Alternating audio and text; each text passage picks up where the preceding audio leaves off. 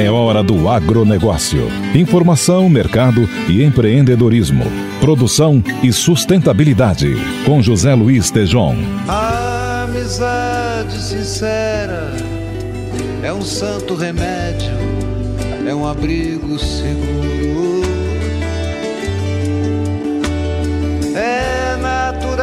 Da amizade.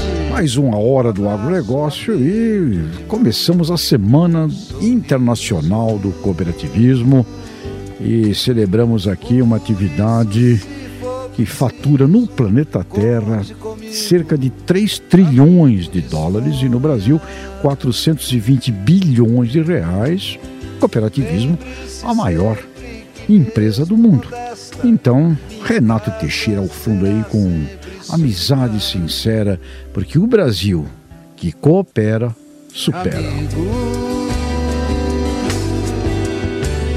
Os verdadeiros amigos do peito de fé, os melhores amigos. Não trazem dentro da boca palavras fingidas ou falsas histórias.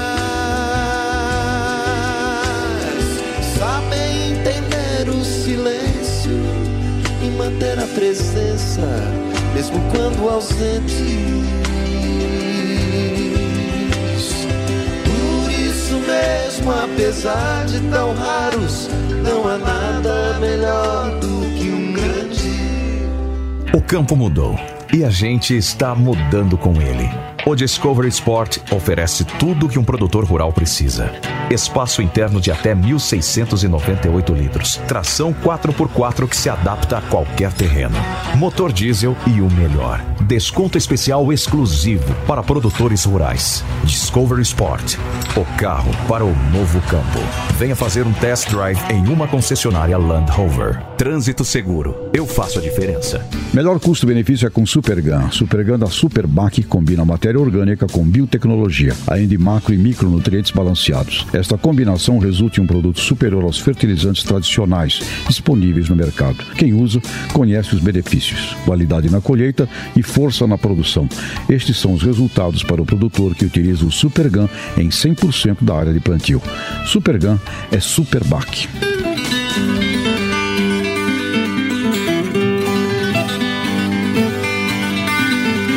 A ministra Tereza Cristina assinou um programa de significativa importância para o país, o programa Brasil Mais Cooperativo. O secretário de Agricultura Familiar e Cooperativismo, Fernando Schwank, diz que muitas cooperativas e associações ainda apresentam fragilidades do ponto de vista gerencial. Sem dúvida, os casos de cooperativas mal sucedidas são sempre exemplos claros de erros de liderança e de gestão. As ações desse programa passam por projetos de educação, formação e capacitação em cooperativismo e associativismo. Outro ponto importante do Brasil, mais cooperativo, será a intercooperação, ou seja, cooperativas negociando e interagindo entre si. Acesso a supermercados com o programa de aquisição de alimentos e também o Programa Nacional de Alimentação Escolar, assim como a internacionalização e a criação de redes produtivas. O Brasil mais cooperativo envolverá também cooperativas urbanas, como do trabalho, eliminando exigências e burocracias que as atrapalhavam. Hoje, no agronegócio, as cooperativas representam 50% do PIB agrícola do país e envolvem mais de um milhão de pessoas. No país, temos mais de 5 milhões de propriedades e 90% delas com menos de 100 hectares. Cooperativa é coisa sagrada para dar dignidade a muita gente. O Brasil que coopera, supera.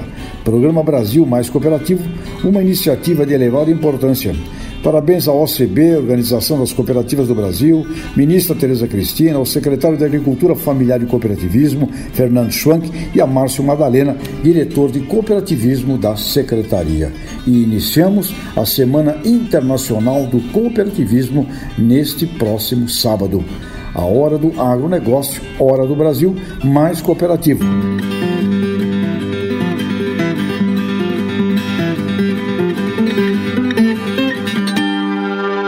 Para o Ministério da Agricultura, o acordo com a Europa é uma oportunidade de modernizar a agropecuária brasileira.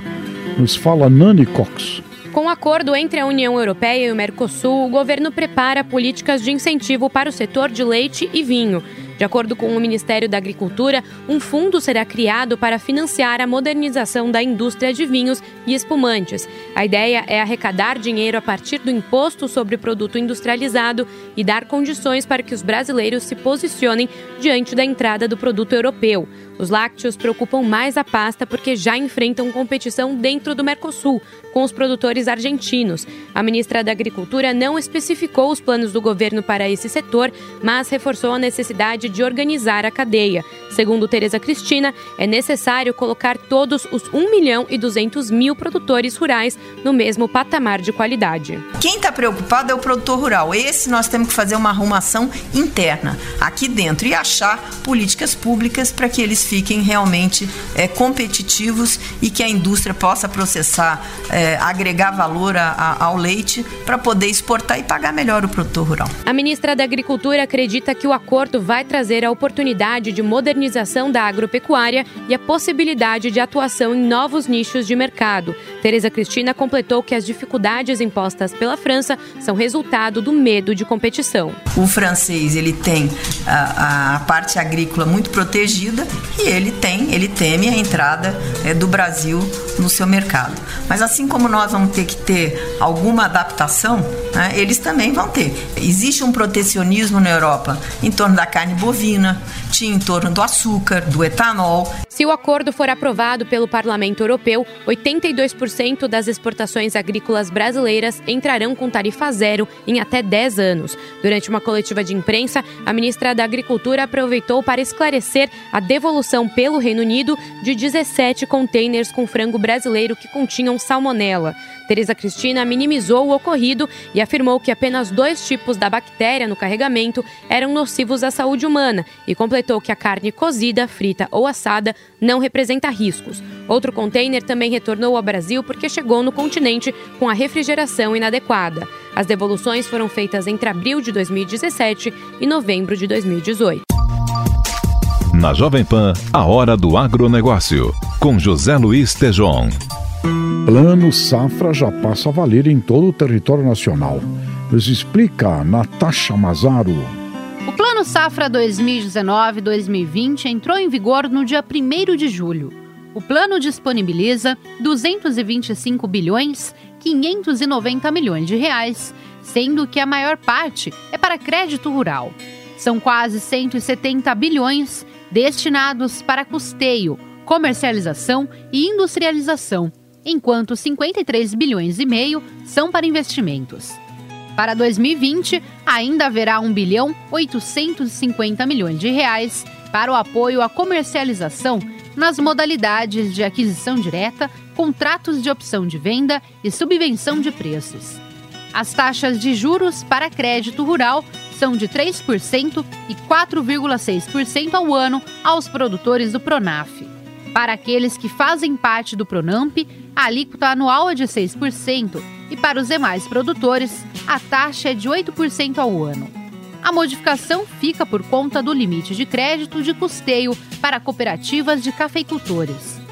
Com recursos do Fundo de Defesa da Economia Cafeeira, o montante foi de 3 milhões para 30 milhões de reais. O limite por cooperado foi mantido em 500 mil reais. De acordo com o Ministério da Agricultura, a ampliação vai expandir o atendimento porque antes as cooperativas tinham o mesmo limite do produtor individual. O Conselho Monetário Nacional manteve a taxa de juros em 7% para custeio e estocagem. O financiamento para aquisição de café e capital de giro ficaram em 9,5% ao ano. O Plano Safra 2019-2020 vale até o dia 30 de junho de 2020. Embarques de soja têm redução por causa da China, mas outros países compensam comprando mais. Afonso Marangoni. Olá, Tejon. Olá a todos que estão ouvindo a Hora do Agronegócio. Pois é, o primeiro semestre do ano teve redução de 4% nas exportações de soja brasileira. O principal fator que impulsionou para baixo o resultado foi o surto de peste suína africana na China, que diminuiu a demanda pelo grão. O gigante asiático deixou de comprar 3 milhões de toneladas do produto no primeiro semestre de 2019, uma redução de 8,3%. Além disso, o Brasil recebeu menos dinheiro pelos embarques. A queda foi de 20% e o país conseguiu 11 bilhões e meio de reais nestes primeiros seis meses do ano. O impacto só não foi maior porque outros países compensaram comprando mais. A Espanha importou 1 milhão e 700 mil toneladas, 13% a mais do que no mesmo período do ano passado. O Irã, Turquia, Tailândia e Paquistão também aumentaram a demanda pela soja brasileira em 2019. As exportações de carne apresentaram alta. Marcela Lorenzeto nos fala. A suspensão de 10 dias dos embarques de carne bovina em junho, devido à notificação de um caso de vaca louca, não foram suficientes para prejudicar as vendas do produto. De acordo com dados do Ministério da Indústria, as exportações tiveram alta de 4% no mês passado. Foram embarcadas 111 mil toneladas, cerca de 6 mil toneladas diárias. Na comparação com o mês de maio, houve alta de 4,2% no valor médio diário das vendas e ganho de 4,7% na quantidade exportada por dia. No entanto, a receita apresentou leve queda em relação ao mês anterior. Foram recebidos 430 milhões e 500 mil dólares, redução de 0,5%. O Ministério da Indústria não informou se a queda da receita tem relação com a notificação de um caso de vaca louca. A pasta também divulgou o desempenho do algodão, que teve forte queda de maio para junho. Os embarques do produto somaram 61.600 toneladas, recuo de 13,4% no volume. O preço médio da tonelada ficou em 1.670 dólares, diminuição de 1,7%. Ainda assim, o algodão brasileiro continua em ascensão. Se comparar o desempenho com o mês de maio do ano passado, houve elevação de quase 600% na receita, ganho de 673,6% no volume e recuo de 9,6% no preço. Na Jovem Pan, a hora do agronegócio, com José Luiz Tejon. Porteira. Aberta. Olá, estamos aqui no, na hora do novíssimo agronegócio, porque hoje o nosso encontro é sobre uma coisa disruptiva que está crescendo, começando a crescer no país, que é toda uma área de biologia, microbiologia, biotecnologia associado à nutrição do solo, das plantas, e recebemos o Fabrício Drummond. O Fabrício Drummond é vice-presidente da Superbac, uma dessas companhias que está investindo em algo chamado inteligência da natureza. Fabrício, bem-vindo aqui à nossa Jovem Pan, a hora do novo agronegócio.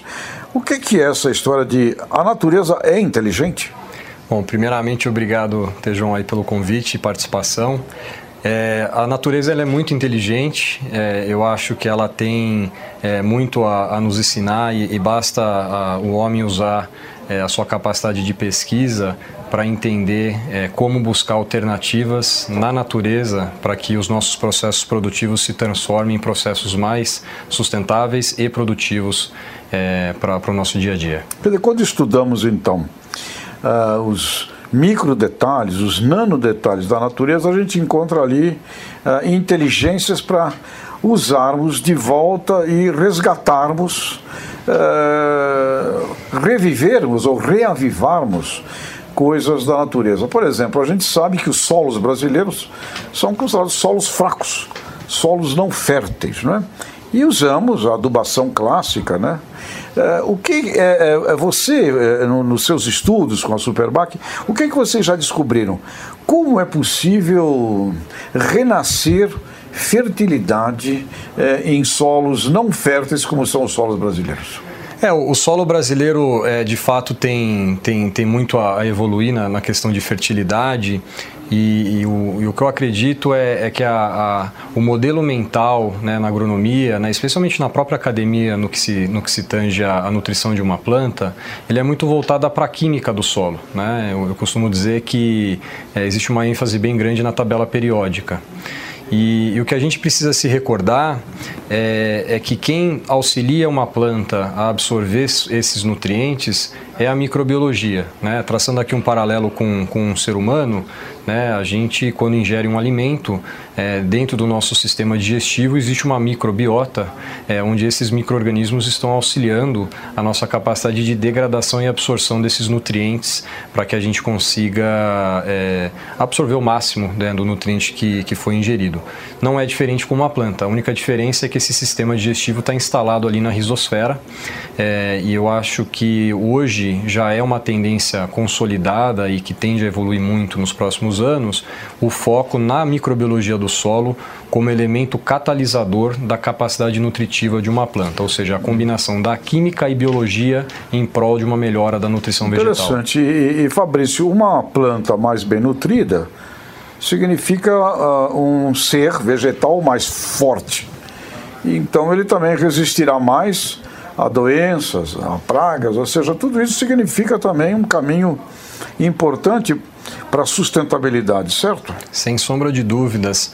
É, a gente sempre fala do potencial produtivo da lavoura. Né? Cada cultura do Brasil é, discute-se muito a capacidade máxima produtiva em, em, sacas por hectare, em toneladas por hectare. E é uma combinação de fatores que auxiliam o produtor, e aí são tecnologias, via de regra, que o auxiliam é, na exploração desse potencial produtivo. É, e o que a gente acompanha nos nossos estudos é que quando você incorpora o conceito da biologia junto à química na nutrição, é que não é somente a nutrição que você evolui. A nutrição, obviamente, é o objetivo primário né, que a gente tenta atingir. É, e quais são os benefícios secundários? É uma planta mais resistente, né, porque ela está mais bem nutrida e equilibrada, num ambiente mais sadio para o seu desenvolvimento, então menos suscetível aos impactos de pragas de solo. Um clássico exemplo é o nematóide, né, que é uma grande praga que inter interfere bastante na produtividade do país.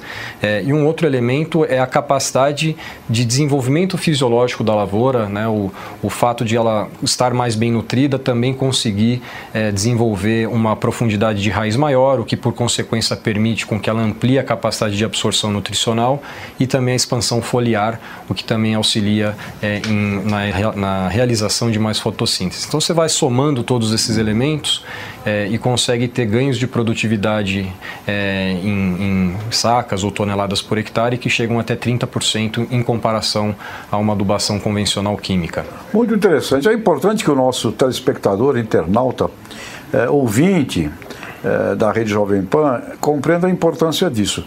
Agora todo mundo está ouvindo os assuntos da, do acordo União Europeia com o Mercosul.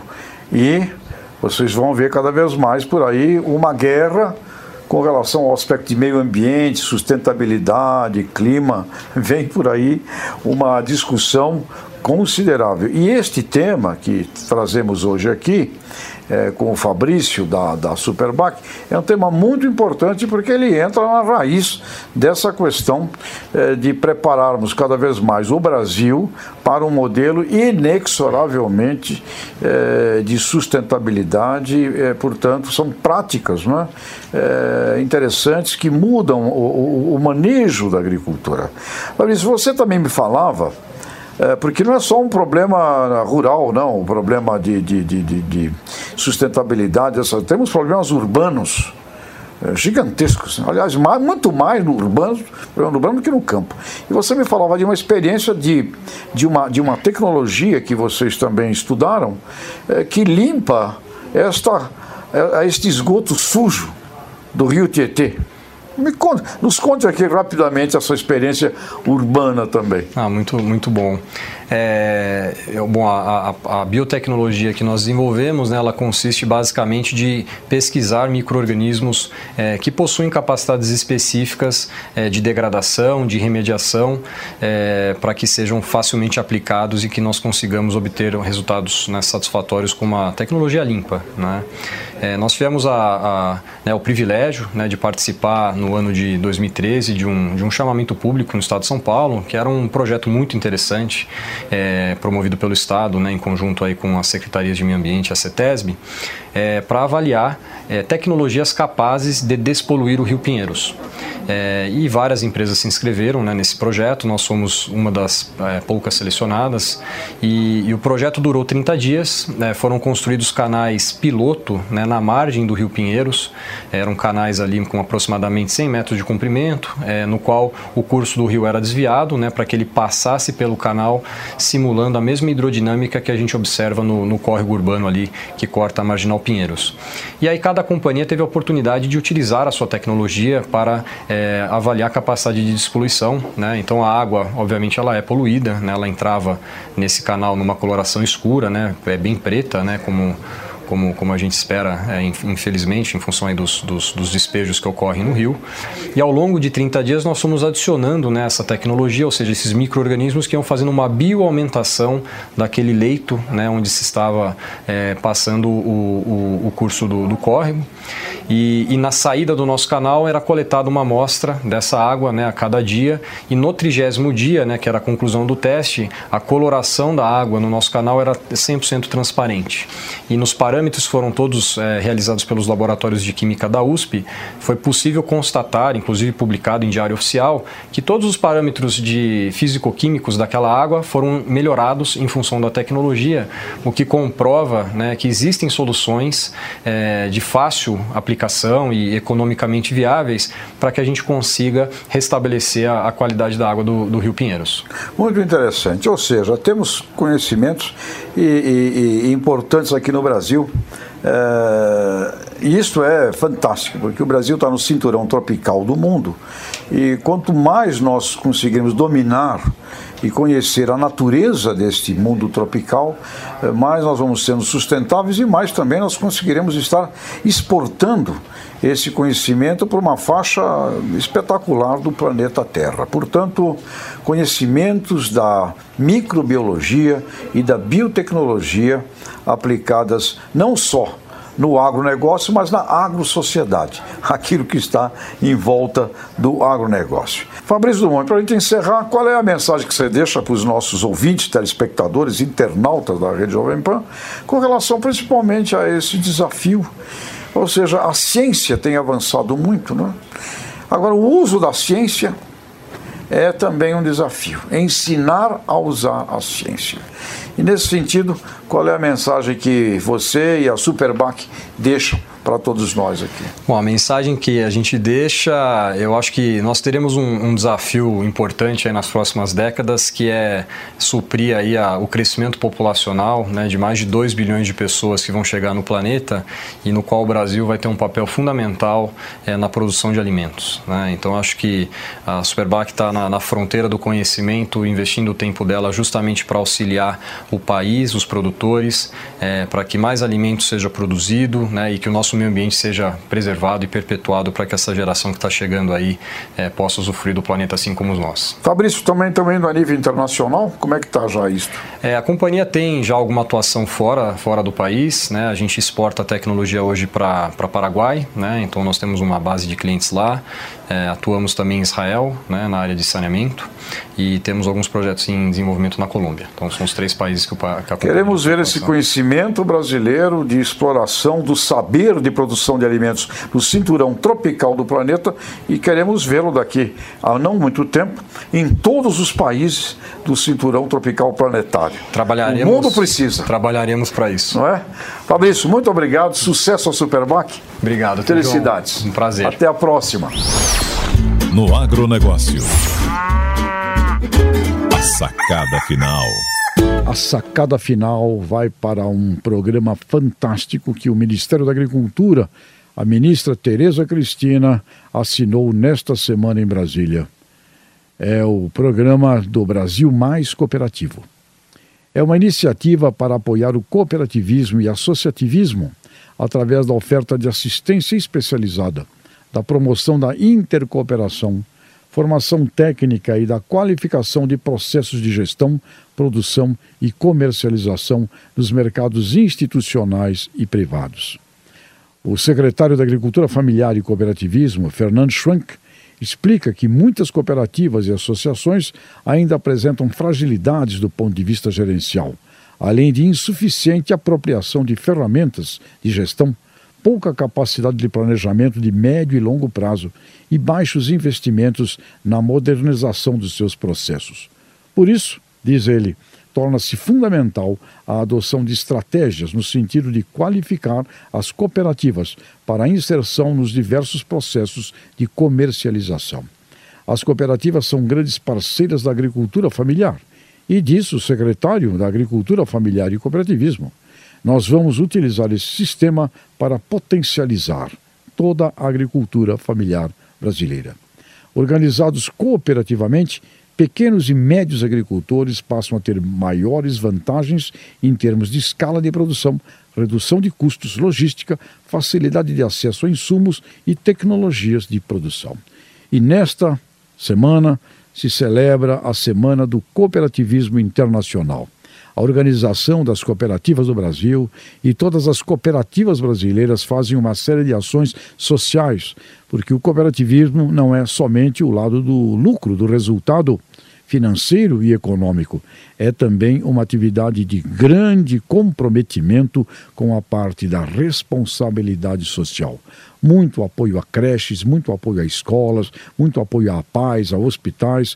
As cooperativas, nesta sua semana, darão um show pelo país afora de responsabilidade social e de comportamento elevado de cidadania.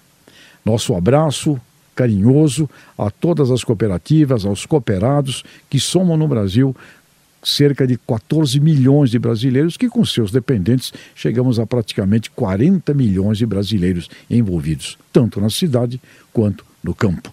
Parabéns, ministra Tereza Cristina, pela assinatura desse programa, a OCB, lá de Brasília, ao Márcio, a todo o pessoal. Sucesso e até a próxima. A amizade sincera é um santo remédio, é um abrigo seguro. É natural da amizade Encerramos mais uma hora do agronegócio celebrando o Dia e a Semana Internacional do Cooperativismo. E o Renato Teixeira com essa música linda, Amizade Sincera, que simboliza o máximo da cooperação agradecendo a Nani Cox, nossa jornalista, produtora, André Luiz, da Sonoplastia, Reginaldo Lopes e toda a turma maravilhosa da Central Jovem Pan. Até a próxima e o Brasil que coopera supera.